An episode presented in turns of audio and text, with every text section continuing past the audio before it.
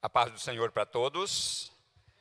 Oh, meus irmãos, estou feliz porque Deus me deu essa oportunidade de mais uma vez trazer a sua palavra àqueles que estão aqui, àqueles que estão nos seus lares.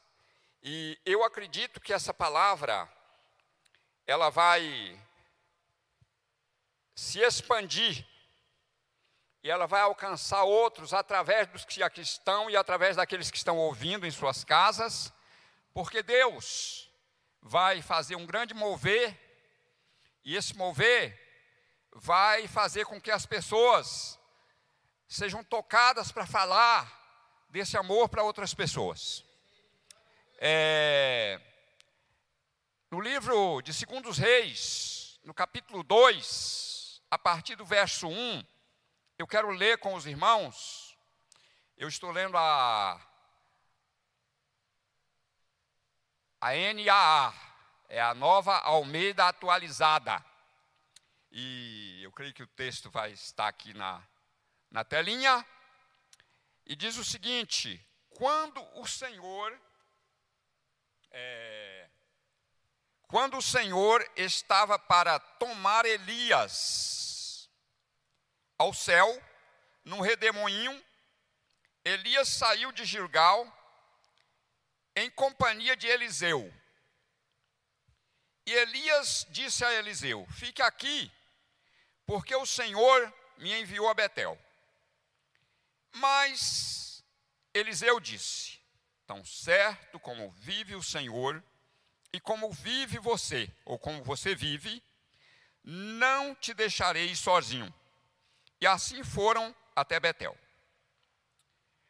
Os discípulos dos profetas que estavam em Betel saíram ao encontro de Eliseu e lhe perguntaram: Você sabia que hoje o Senhor levará o seu mestre, elevando-o por sobre a sua cabeça? Ele respondeu: Sim, sim. Também eu já sei. Mas não digam nada.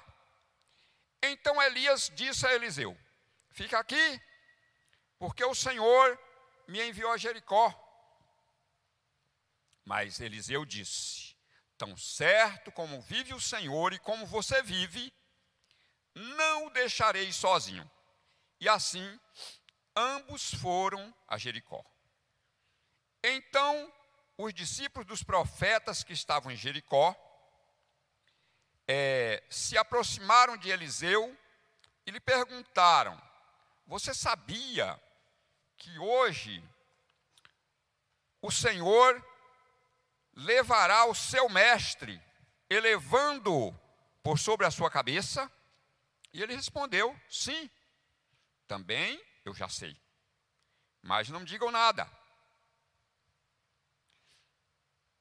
Mais uma vez, Elias disse a Eliseu: Fique aqui, porque o Senhor me enviou ao Jordão. Mas Eliseu disse: Tão certo como vive o Senhor e como você vive, não o deixarei sozinho. E assim os dois foram juntos. Assim os dois foram juntos. 50 homens dos discípulos dos profetas foram e ficaram a certa distância, quando ambos pararam junto ao Jordão.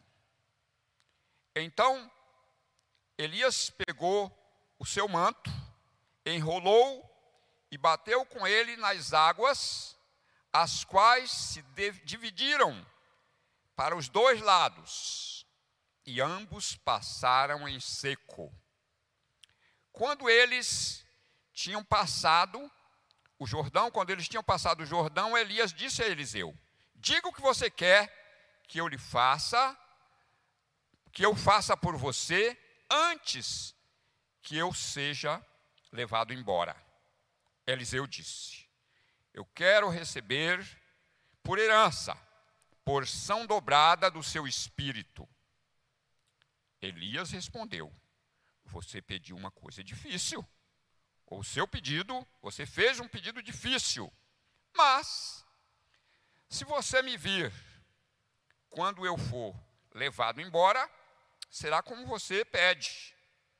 Porém, se você não me vir, não será assim. Enquanto iam caminhando e falando, eis que um carro de fogo, com cavalos de fogo, os separou um do outro. E Elias subiu ao céu num redemoinho. Ao ver isso, Eliseu gritou: Meu pai, meu pai, carros de Israel e seus cavaleiros. E nunca mais ele viu Elias. E pegando a sua própria roupa, rasgou-a em duas partes. Então ele voltou, então levantou o, o manto de Elias, que havia caído, e voltou para a margem do Jordão. Chegou, pegou o manto de Elias, que havia caído, bateu com ele nas águas e disse: Onde está o Senhor, Deus de Elias? Quando ele bateu nas águas, elas se abriram, se dividiram para os dois lados, e Eliseu passou. Então, na, na verdade, meus irmãos, eu quero começar essa mensagem falando o seguinte: Israel viveu no Egito 400 anos. Foram 400 anos de escravidão, na verdade, foram 430 anos de escravidão. Porque a Bíblia diz, no livro de Êxodo, no capítulo 13, que no dia que completou 430 anos, nesse mesmo dia, os filhos de Israel saíram do Egito. Então foram 430 anos de cativeiro, de escravidão, de medo, de ameaças, de chicotadas, porque eles eram escravos. Escravo apanhava. E agora eles iriam rumo à terra prometida. Mas eles chegaram no deserto e por causa da sua rebeldia, um trajeto que talvez em um ano eles estivessem chegando lá, eles ficaram 40 anos andando em círculo, rodeando pelo deserto. E 40 anos, como diria meu pai, não é 40 dias. É muito tempo. Andando pelo deserto durante 40 anos. Foram 40 anos de dor, foram 40 anos de provas, mas foram 40 anos que só alguns conseguiram enxergar a mão de Deus os protegendo.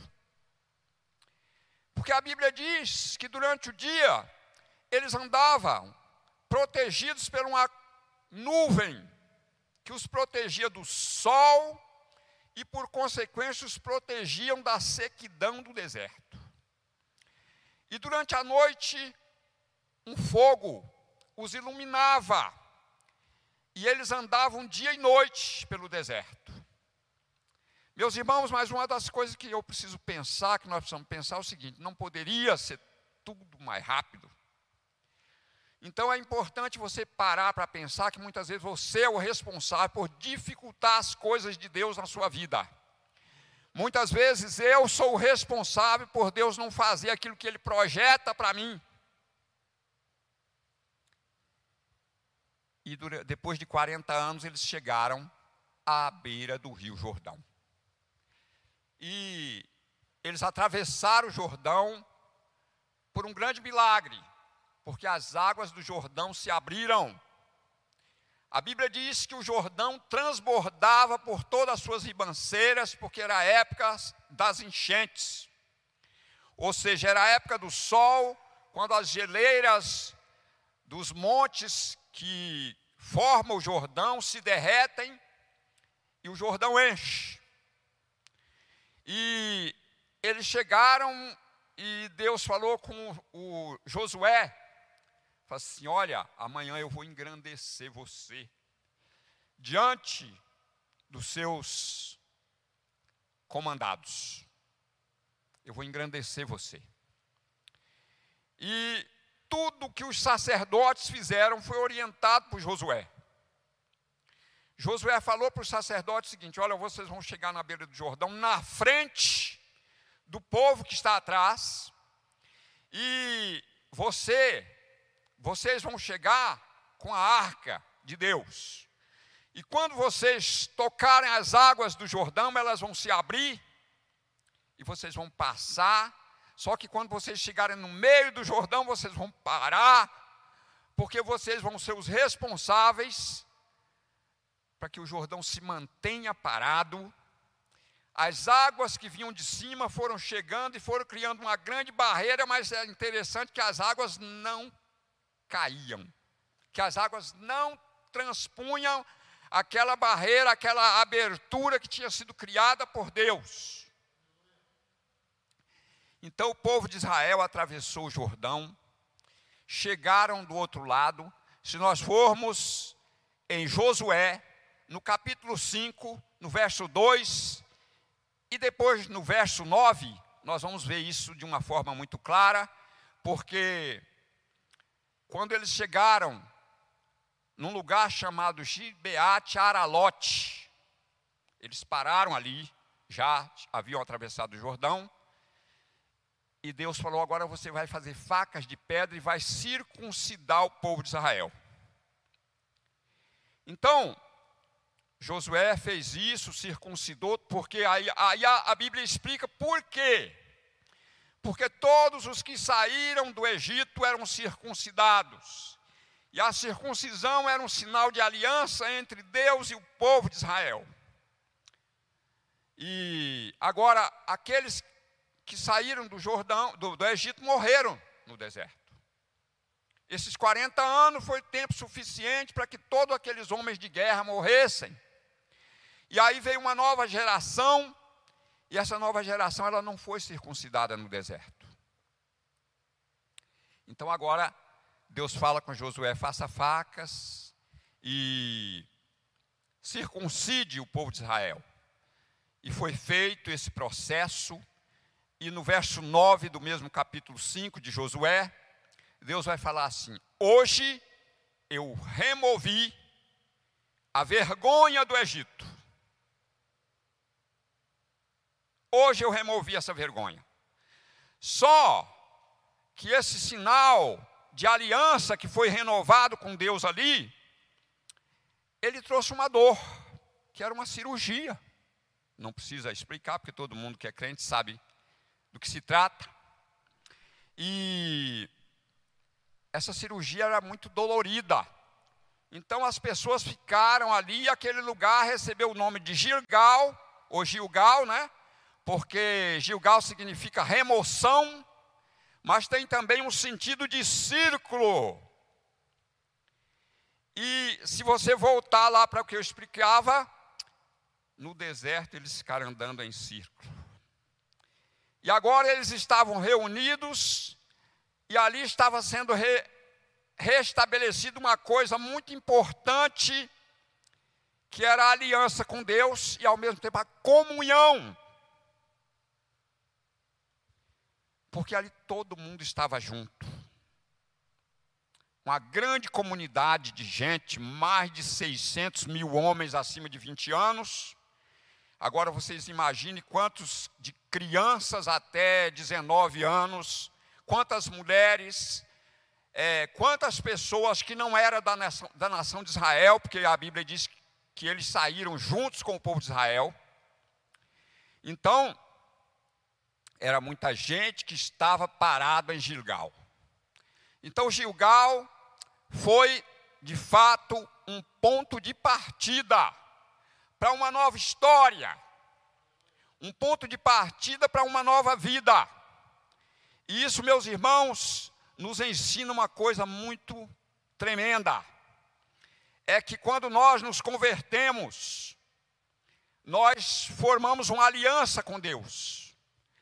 Nós estabelecemos, quando eu me entreguei minha vida para Jesus, eu já contei isso muitas vezes para os irmãos, que quando eu comecei a visitar a igreja batista em Eunápolis, na Bahia, eu era jovem, e eu vi duas moças muito bonitas lá. E eu já, opa, o negócio aqui tá bom. Então eu vou ser crente, vou me casar com uma dessas meninas e vou viver outra vida. Mas aí um dia, Deus falou profundamente ao meu coração e eu entreguei minha vida para Jesus. Então eu estabeleci uma aliança com Deus naquele dia, e isso me trouxe uma mudança nas ideias. Eu falei: não, agora eu nem posso pensar em casar, não. Agora eu tenho que começar a minha vida do zero. Eu agora eu tenho que fazer alguma coisa para poder ter condições de me casar. O resultado é que eu fui para Belo Horizonte, saí de Eunápolis, para Belo Horizonte e vim me casar alguns anos depois em Belo Horizonte. É, mas, para que essa aliança fosse estabelecida, e quando ela aconteceu, até essa aliança ser estabelecida, a minha maneira de pensar era uma, e quando essa aliança foi estabelecida com Deus, a minha maneira de pensar mudou, porque quando você faz uma aliança com Deus, o Espírito Santo de Deus entra no seu coração e começa a trabalhar. E esse trabalho do Espírito, ele começa a levar você a ver as coisas diferentes. Se você ainda não consegue enxergar nada diferente, alguma coisa tem que mudar. Porque eu vejo sempre o pastor Juliano pregando aqui, muitas vezes eles contam as suas histórias, eu, eu acho maravilhosa a sua história de conversão. A mudança que Deus fez na vida dele, e todas as pessoas que eu ouço dar testemunho da sua conversão, eu fico maravilhado com as histórias.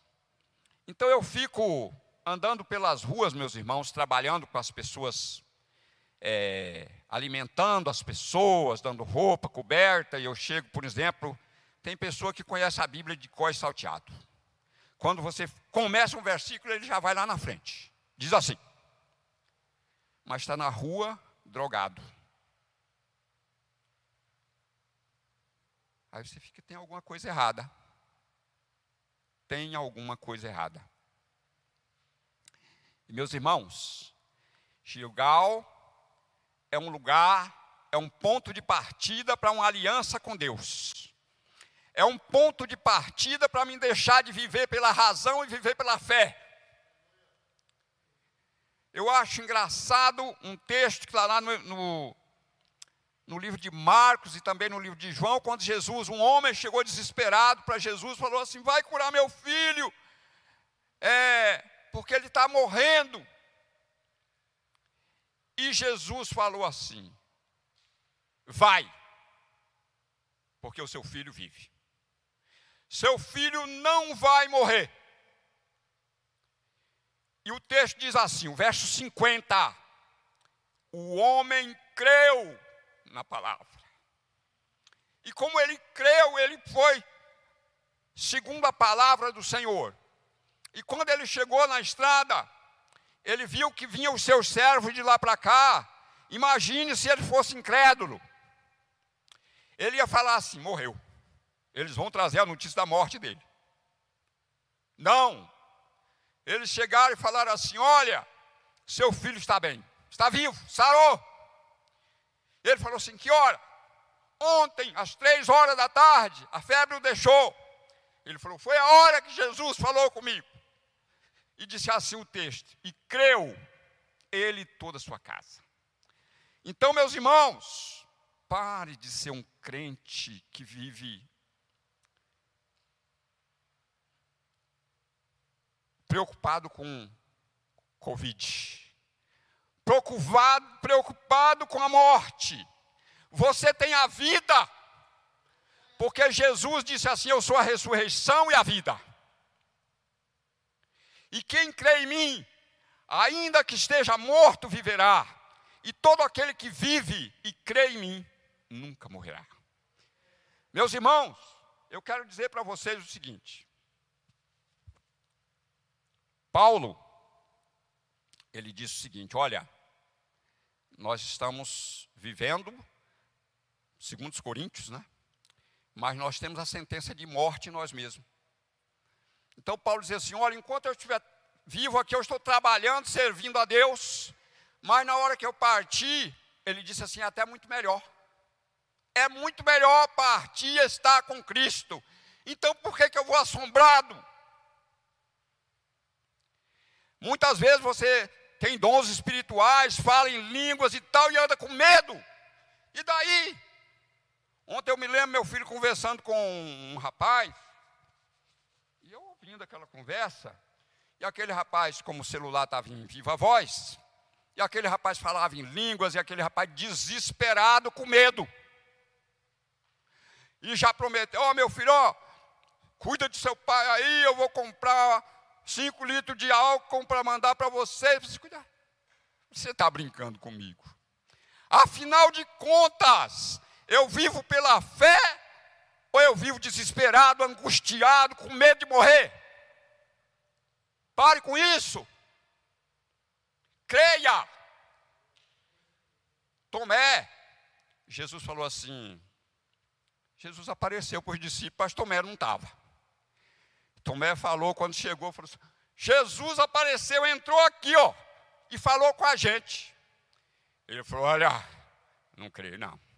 Se eu não ver os sinais dos cravos nas mãos dele, nos pés dele, se eu não pôr a mão no seu lado, eu não creio de forma nenhuma. E diz que uma semana depois Jesus apareceu de novo. E Tomé estava. E Jesus, a primeira coisa que fez, Tomé, vem aqui. Põe a mão aqui do meu lado. Põe a mão aqui, Tomé, vem aqui. Tomé, ai, Senhor meu e Deus meu. Falou, porque você viu, você creu, né, Tomé? Irmãos, muitas vezes nós somos crentes incrédulos, que não acreditamos naquilo que Deus pode fazer por nós. Então, Gilgal é um lugar, é um ponto de partida para uma vida de fé. Eu preciso crer no Deus que alcançou o meu coração e mudou a minha história.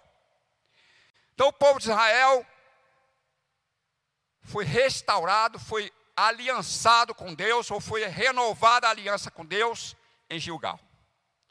E agora está ali Elias e Eliseu, e Elias fala assim com Eliseu: fica aqui, porque o Senhor me envia a Jericó.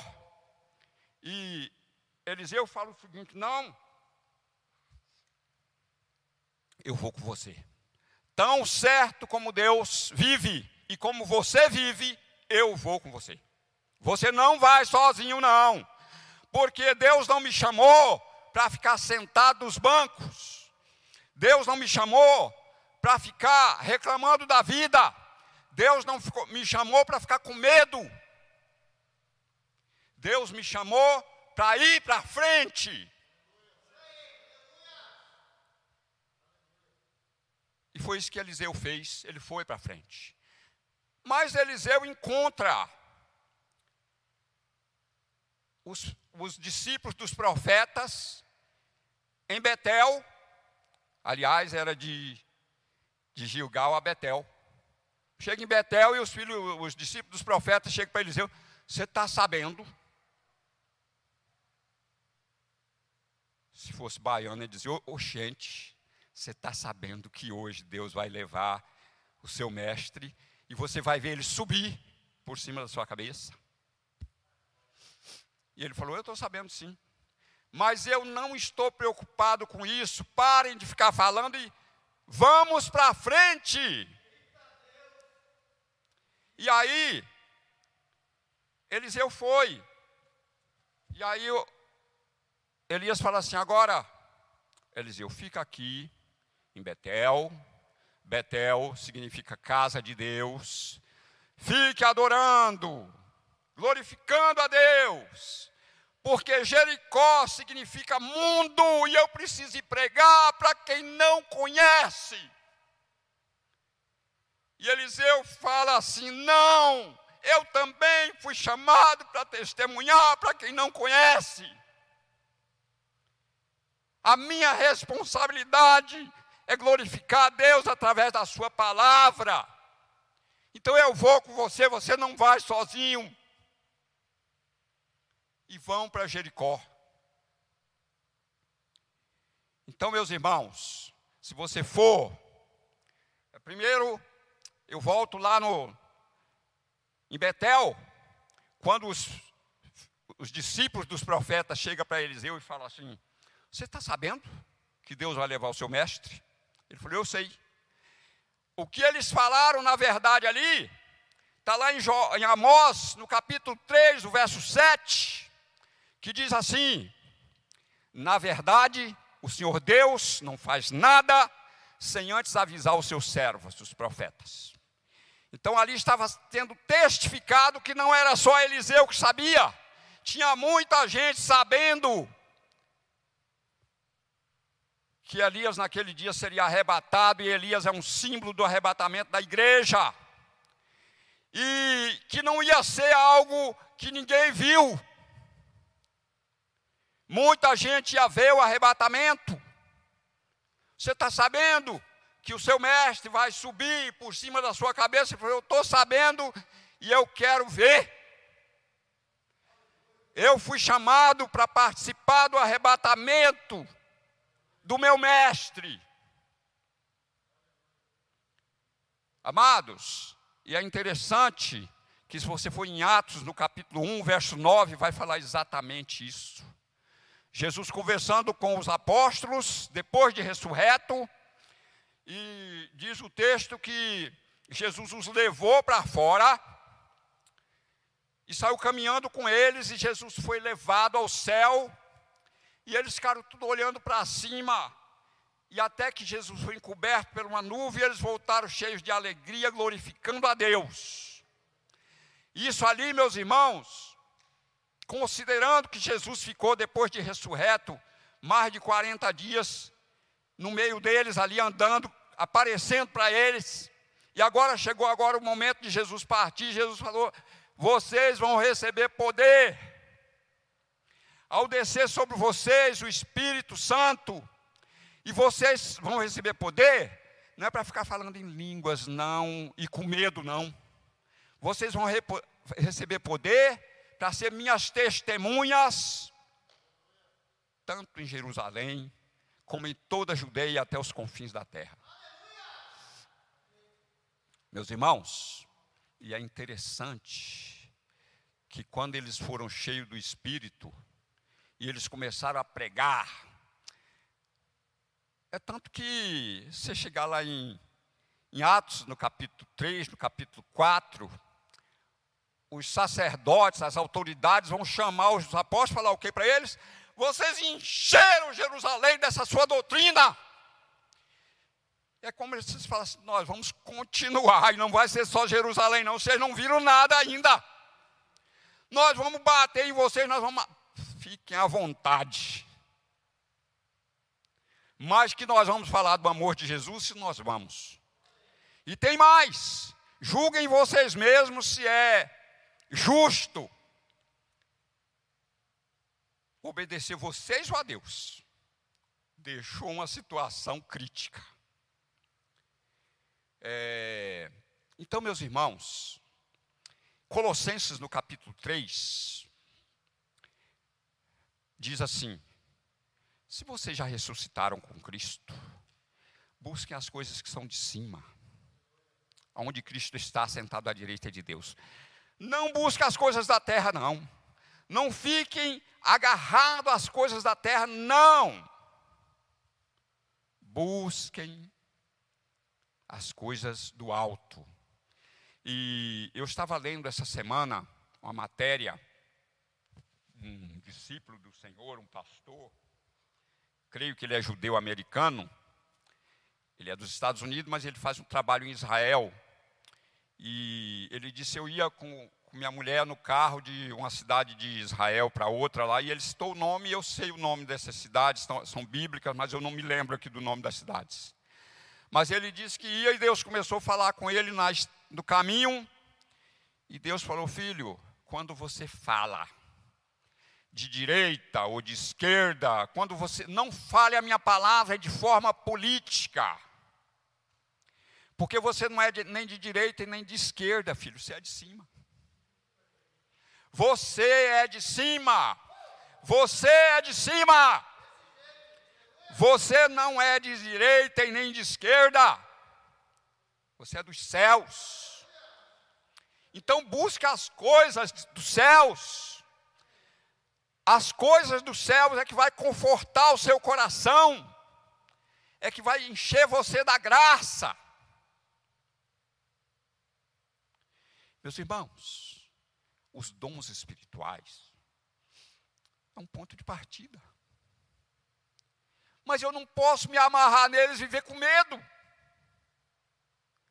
Eu estou falando em línguas, glória a Deus, aleluia, com medo de morrer. Covid está aí, ó, solto. Então, qual o sentido desse dom em mim? Quando a Bíblia diz que o amor lança fora o medo. E que o medo, ele supõe castigo. Então o medo é que supõe a morte. Ai meu Deus, e agora? Irmãos, quando eu falo que eu não tenho medo, é porque eu creio. Eu tenho certeza que o Senhor me levar hoje é porque eu estou pronto para ir. Semana passada eu estava vendo um testemunho de um rapaz que estava orando e ele foi arrebatado. Não é coisa passada, não, é coisa de agora. Né? Ele foi arrebatado e ele foi ao inferno. O Senhor o permitiu ir ao inferno e ele chegou lá e ele viu gente chegando lá morto de Covid, morto, morto de Covid, e muita gente, tudo com a marca no rosto. E depois o Senhor o levou ao céu. E ele chegou lá e disse que ele, enquanto ele estava no céu, ele viu che chegaram oito pessoas que tinham morrido de Covid. Mas ele olhou e cadê a marca? Não tinha marca. A marca que os outros tinham, aqueles que estavam lá não tinham. E o Senhor falou para ele o seguinte: esses vieram porque estavam maduros para a colheita. Meu irmão, minha irmã, se Deus te chamar é porque você está maduro para ir. Então glorifique a Deus, porque os céus é melhor. Quando nós aprendemos a glorificar a Deus na terra, nós temos que entender que é um ponto de partida para o céu. Eu estou glorificando aqui mas lá no céu eu não vou ter preocupação com comida, com guerras. Não, eu vou para adorá-lo. É o lugar de adoração. E aí, Eliseu, eu já falei que Jericó simboliza o um mundo aonde eu preciso de evangelizar. Mas Jericó, ele tem mais um probleminha. Que Jericó também é lugar de tentações, é lugar de perseguições e é lugar de lobos. Jericó pode simbolizar também um deserto que muitas vezes nós somos levados a passar, aonde temos dificuldades com pagamentos, com contas atrasadas, com é, necessidades básicas, e não conseguimos prestar atenção na provisão de Deus, que vai nos levar a passar por tudo por aqui, por tudo aquilo ali, como o povo de Israel passou pelo deserto durante 40 anos. Ninguém conseguiu prestar atenção no que Moisés falou em Deuteronômio. Presta atenção aqui, ó. Olhe para a roupa de vocês. Ela nunca envelheceu. Olhe para o calçado de vocês e perceba que ele está intacto. São 40 anos, você não precisou ir no shopping comprar um sapato. São 40 anos, você não precisou comprar uma roupa. Porque a que eu te dei não envelheceu. E aí, ele chega à beira do Jordão. Meus irmãos, eu quero dizer para vocês que o Jordão, a beira do Jordão, é na verdade um lugar de decisão. Deus me chamou para ir ou para voltar, para ficar aqui. Lá está 50 filhos, uh, discípulos dos profetas de longe, olhando. Ai meu Deus, o que, que vai acontecer com esses dois homens? Olha lá, ó. Eles vão direto para a beira do Jordão. E Elias muito tranquilo, Eliseu certamente na expectativa, mas Eliseu sabia quem era o Deus que Elias servia, e ao qual ele também servia. E chega à beira do Jordão, e Elias, muito tranquilo, pega o seu manto e bate nas águas, e as águas se abrem, e eles atravessam a pés enxutos. Olha, você está vendo? Você está vendo lá? Olha o que, que aconteceu. Meu Deus, um milagre. Irmãos, você foi chamado para participar de milagres, sim. Mas não foi para parar nos milagres, foi para prosseguir. Porque você foi chamado para a eternidade, para viver uma vida eterna.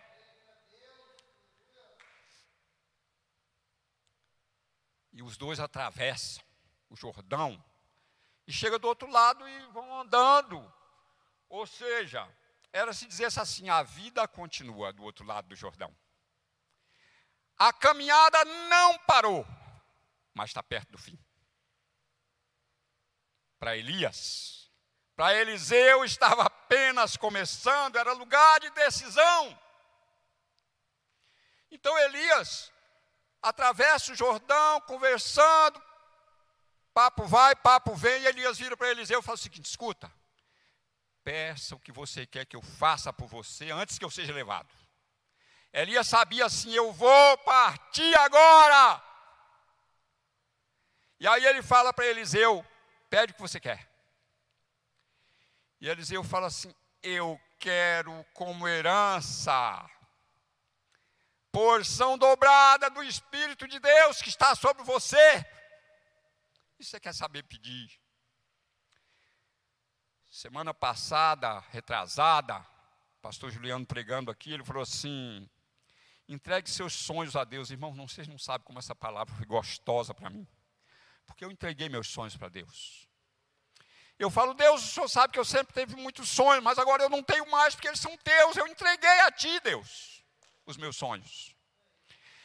Irmãos, muitas vezes eu fico agarrado nos meus sonhos e paro, não, não, não prossigo para viver os sonhos de Deus. E Deus fala assim lá em Jeremias, no capítulo 29, eu sei os pensamentos que eu tenho para vocês são pensamentos de paz e não de mal. Meus irmãos, se Deus sabe e tem o melhor para mim, por que, que eu vou viver agarrado nas coisas do mundo? Por que, que eu vou viver alimentando os meus sonhos do mundo? Então eu tenho que abrir mão e foi o que Eliseu fez. Eliseu ele abriu mão dos seus sonhos para viver os sonhos de Elias, que eram os sonhos de Deus. Então, quando Deus chamou Eliseu, por isso, o título da mensagem Decisões de um chamado. E é interessante você pensar assim, não, mas eu não sou, você é chamado sim, meu irmão. Você foi chamado para o céu, minha irmã. Você foi chamado, todos nós fomos chamados. Você está aqui porque Deus um dia te chamou. E não, mas eu não fui chamado para ser pastor, está certo, mas você foi chamado para ser outra coisa, para fazer outra coisa, para glorificar a Deus. E então Eliseu chega, atravessa o Jordão, a história de Elias terminava ali, mas a história de Elias nunca acabou, porque hoje nós temos esse testemunho do arrebatamento de Elias, da maneira que Elias viveu. Eu acho interessante, irmãos, quando eu pego a Bíblia e, vou ler o Velho Testamento, que eu chego na história de Elias. Elias era um homem, parece que Elias era um homem de poucas palavras. Ele ficava sentado num lugar, parece que a atitude de adoração. Um dia ele está lá no alto do monte, e o rei tinha caído de uma escada e estava todo machucado e mandou as pessoas consultar um ídolo. Vai lá, pergunta a Baal Zebub se eu vou morrer dessa doença ou não. E eles vão. E Deus falou: Olha, vai lá e dá a mensagem que eu tenho para o rei de Israel. E Elias vai para aqueles homens e fala assim: ó, voltem e pergunte ao rei que assim diz o Senhor. Porventura não existe Deus em Israel? Porventura o Deus que você entregou a vida, Jesus Cristo que você entregou a vida, não é Deus, não tem poder para resolver os seus problemas? Por que, que você está buscando em outra fonte?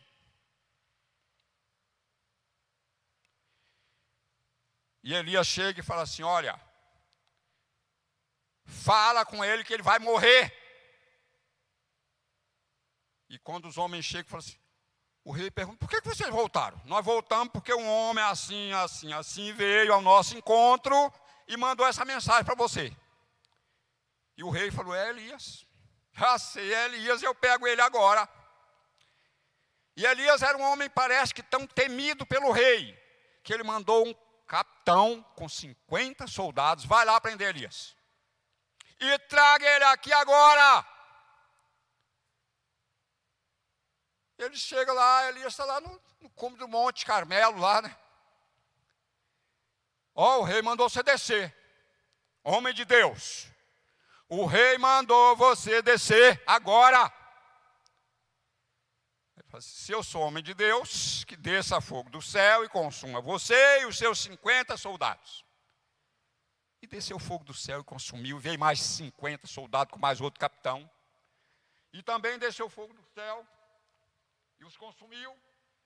E aí veio um terceiro capitão, e aquele capitão ele chegou e caiu de joelhos diante de Elias e falou o seguinte: Homem de Deus, tem misericórdia de mim e desses cinquenta teus servos. Eu sei que fogo desceu do céu e consumiu os outros. E Deus falou com ele: Vai com esse, e não tenha medo, não, porque eu estou com você. Eles, Elias, Elias desceu muito tranquilo. E chegou lá o rei. Fala com Elias, e Elias falou assim: oh, você vai morrer. Você vai morrer porque você mandou buscar socorro em ídolos. E, e o rei morreu. Então eu vejo Elias como alguém que vivia para Deus. Quando Deus mandava Elias, vai em tal lugar e leva uma mensagem, ele ia lá. Eliseu já foi mais sociável, de fato teve um ministério muito brilhante, mas ele teve que conviver com Elias, viver as experiências de Elias e tomar as decisões. Meu irmão, às vezes nós estamos do lado de alguém cheio do Espírito, que vive experiências maravilhosas, mas elas não têm resultado nenhum na nossa vida porque eu continuo. Não, irmãos, eu tenho sonhos. Eu tenho meus sonhos, eu não vou abrir mão dos meus sonhos. Tá bom. Então abra mão dos sonhos de Deus. Como que você vai viver num conflito tremendo entre os sonhos de Deus, o sonho que Deus tem para a sua vida, Deus te chamou. E você prefere continuar agarrado nos seus sonhos? Seus sonhos são os sonhos de Deus. Você foi chamado por Deus para viver os seus sonhos. E aí, chega o momento, irmãos, eu fico pensando na experiência que foi para Eliseu, ver Elias subindo aos céus, ao vivo, em cores, num redemoinho e a sua roupa caindo. E eu creio que Eliseu entendeu nessa hora: quem assume o controle agora sou eu, essa roupa é minha. Deus finalizou o ministério de Elias para que eu comece a fazer a obra. Então,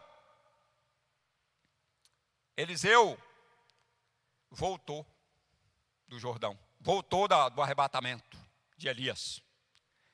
E volta do arrebatamento de Elias e chega na beira do Jordão e ele bate a capa de Elias ali e fala assim: Onde está o Senhor, o Deus de Elias? E as águas se abrem. E as pessoas que estavam lá do outro lado, eles viram e falaram assim: O Espírito de Deus que estava sobre Elias repousa sobre Eliseu. Então, a partir daquele dia, Eliseu começou um ministério respeitado, abençoado, próspero. Aonde ele passava, ele era reconhecido como um homem de Deus. Me lembro de uma mulher que ele passava ali. E um dia aquela mulher chamou ele para almoçar, e ele parou e almoçou e começou a todas as vezes que ele passava naquela casa, era uma sunamita, e ele chegava e almoçava ali. Aí aquela mulher falou para o marido assim: Olha, esse homem é um homem de Deus. Eu vejo que esse homem é um homem de Deus. Os traços dele é de um homem de Deus. O comportamento dele é de um homem de Deus. A fala dele é de um homem de Deus. E aí ela fala assim: vamos fazer um quarto lá em cima, para ele dormir quando ele passar aqui. Em vez dele ir, ele descansa aqui. Eliseu começou a parar na casa daquela mulher, se tornou um ponto de descanso de Eliseu, de reflexão. E Eliseu um dia chamou o seu servo e falou assim: chama essa mulher, pergunta se ela precisa de alguma coisa. E aquela mulher falou assim: Não, não preciso de nada, não. Eu tenho tudo. Eu tenho bens, eu tenho fazenda, eu sou casada, eu vivo no meio dos meus parentes. E Eliseu falou: Não, tem alguma coisa que tem que ser feita por essa mulher, ela é tão bondosa com a gente. Aí o Geazi falou assim: Eliseu, ela tem um problema que ela talvez nem ela se tocou ainda ela não tem filhos e o marido dela é velho. Então chama ela de volta aqui. E a mulher vem. E Eliseu fala assim: Ó, oh, daqui um ano você vai ser mamãe. Você vai ter um filho. E nasceu esse filho. Amados, é um ministério próspero, abençoado, que diz e as coisas acontecem. Voltando lá no Velho Testamento, no livro de, de 1 Samuel, quando Saul foi ungido rei de Israel, Saul saiu com seu servo procurando umas jumentas de seu pai que tinha se perdido, e quando chegaram num determinado lugar, Saul começou a se preocupar, falou: Olha, a essas alturas do campeonato, meu pai já deixou de se preocupar com as jumentas, está preocupado com a gente. Já tem um dia que a gente está sumido e não voltou, e vamos voltar já acabou a comida, já acabou o dinheiro. Aquele rapaz que estava com Saul falou o seguinte: ali naquela cidade tem um homem de Deus. E tudo que esse homem de Deus fala acontece. Vamos lá. Certamente ele vai nos orientar sobre o paradeiro das jumentas. E Eliseu chegou, e, Saul chegou ali e recebeu muito mais do que orientação sobre as jumentas. Foi ungido rei de Israel. É, primeira resposta que Saul procurava, ele obteve ali, olha, não se preocupe mais com a jumenta não, porque elas já apareceram. Seu pai agora está preocupado com você. Mas não é só seu pai, não. Todo Israel está de olho em você, porque a partir de agora sua história mudou. A palavra de Samuel tinha credibilidade, a palavra de Eliseu tinha credibilidade, acontecia o que falava. E Deus te chamou para ter uma palavra de credibilidade, para falar e acontecer. Então, meus irmãos, qual a decisão que eu tenho até hoje no meu chamado? Qual a decisão, minha irmã, do seu chamado até hoje? O que, que importa mais no seu chamado? É fazer a vontade de Deus, é viver o sonho de Deus e ver as coisas acontecerem. Essa semana eu estava me lembrando de uma irmã que esteve aqui há algum algum tempo atrás, que era uma profissional dentista, aqui, né? E Deus a chamou para ir para a África evangelizar. Seu marido era um homem muito bem empregado, e o seu marido chegou todo empolgado e falou assim: amor, recebi uma promoção, vou ganhar muito mais, vamos comprar um carro novo. Ela começou a chorar. Amor, o que está acontecendo? Você está chorando? Estou pensando que, que, a notícia é boa e você tá, não gostou. Ela falou: Não, é porque Deus me chamou para fazer a vontade dEle, e é isso que eu vou fazer. E aquele homem abriu mão dos sonhos dele para viver os sonhos de Deus com a sua esposa. E ela disse assim: Para mim é uma alegria quando chega pessoas que nunca nunca vir um dentista na sua vida, com a boca toda estragada, e ela trabalha para recuperar aquelas pessoas. E através desse trabalho, muçulmanos são alcançados para Jesus. E eu me lembro de uma experiência que ela contou de uma menina que ela orou e essa menina foi curada. E a mãe daquela menina era muçulmana e disse que essa mulher começou a gritar assim: Jesus é Deus, Jesus é Deus, Jesus é Deus. Sabe o que, que aconteceu com isso, irmãs? É uma mudança de história na vida de uma pessoa, é um verdadeiro gilgal. Mudança de história de outras pessoas que você pode ser o influenciador ou a influenciadora. Eu preciso decidir que Deus me chamou para viver os sonhos dele ou então não tem razão de ser o meu chamado. Não tem razão de ser a minha vida cristã. Então, amados, muitas vezes o meu conflito, o seu conflito espiritual, é porque você até hoje, apesar do Espírito estar falando com você a cada dia,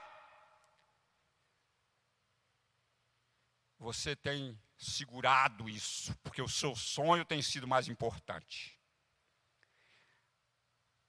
Imagine que um dia você teve uma certeza absoluta que Deus o chamou para algum ministério, para fazer alguma coisa, para viver o sonho de Deus. Eu estava me lembrando hoje, pastor Juliano, de um dia que o pastor Juninho estava pregando aqui, e ele disse que falando com Deus, e Deus falou assim: Filho, eu te chamei para cuidar do meu coração. Sabe o que é isso? É alegrar o coração de Deus. Você foi chamado para alegrar o coração de Deus. Então, os conflitos que acontecem é porque você não está alegrando o coração de Deus. E você foi chamado para alegrar o coração de Deus. Amados, Estamos encerrando a nossa mensagem, aquilo que Deus colocou no coração foi isso. E eu quero dizer que Deus está querendo uma decisão da sua parte. Deus está esperando.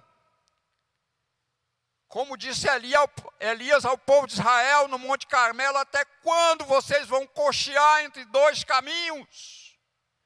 Se o Senhor é Deus, sigam o Senhor. Se Baal é Deus, sigam Baal. Ou seja, se a idolatria é melhor, a idolatria, irmãos, não é só adorar ídolos, não, sabia? Idolatria é que coisas que nós idolatramos. Nós idolatramos coisas que passa a ter um valor tão grande. Eu me lembro que uma vez, para concluir, eu comprei um IEX. Meu Deus, um IEX, sim, um IEX. Só que o IEX era muito bonito, tinha uma flor assim, uma rosa, né? Era grande. E aí, meu cunhado viu e gostou e falou assim: me dá esse unhex para mim. Não, rapaz, tá louco. Esse unhex é meu. Comprei para mim. Meu cunhado foi muito maldoso comigo e pegou aquele unhex, irmão, e levou em alguma coisa lá. E apertou em algum ferro lá. Quando eu fui usar o unhex, estava estragado, não valia mais nada. É o sonho, o meu sonho muitas vezes é, representa o unhex. Porcaria! que eu valorizo tanto que não consigo enxergar os sonhos que Deus tem para mim. Você não tem conseguido enxergar o sonho de Deus na sua vida, você não tem pensado que o que Deus vai fazer através de você é muito grande. Deus quer fazer coisas grandes. Jeremias 33, 3, né? Clama a mim, responder-te-ei, e anunciar-te-ei coisas grandes e firmes que você não conhece. Você precisa conhecer. E para conhecer, você tem que abrir mão dos seus sonhos, para sonhar os sonhos de Deus. Que nessa noite, nós possamos sair daqui, ou quem está em casa ouvindo que Deus está falando com você, você passe a ouvir os sonhos de Deus. Mas eu quero fazer um apelo. Se tiver alguém aqui que Deus falou com você nessa noite, que você está decidido agora, abre mão do seu sonho, vem aqui, que nós vamos orar por você. Você vai abrir mão do seu sonho, daquilo que, meu Deus, isso aqui para mim é tudo na vida. Isso tem um valor maior do que o unhex do pastor Raimundo. Porque isso não é um IEC, isso aqui é muito maior. Não, maior é o sonho de Deus na sua vida, irmão. Maior é o sonho de Deus na sua vida, irmã.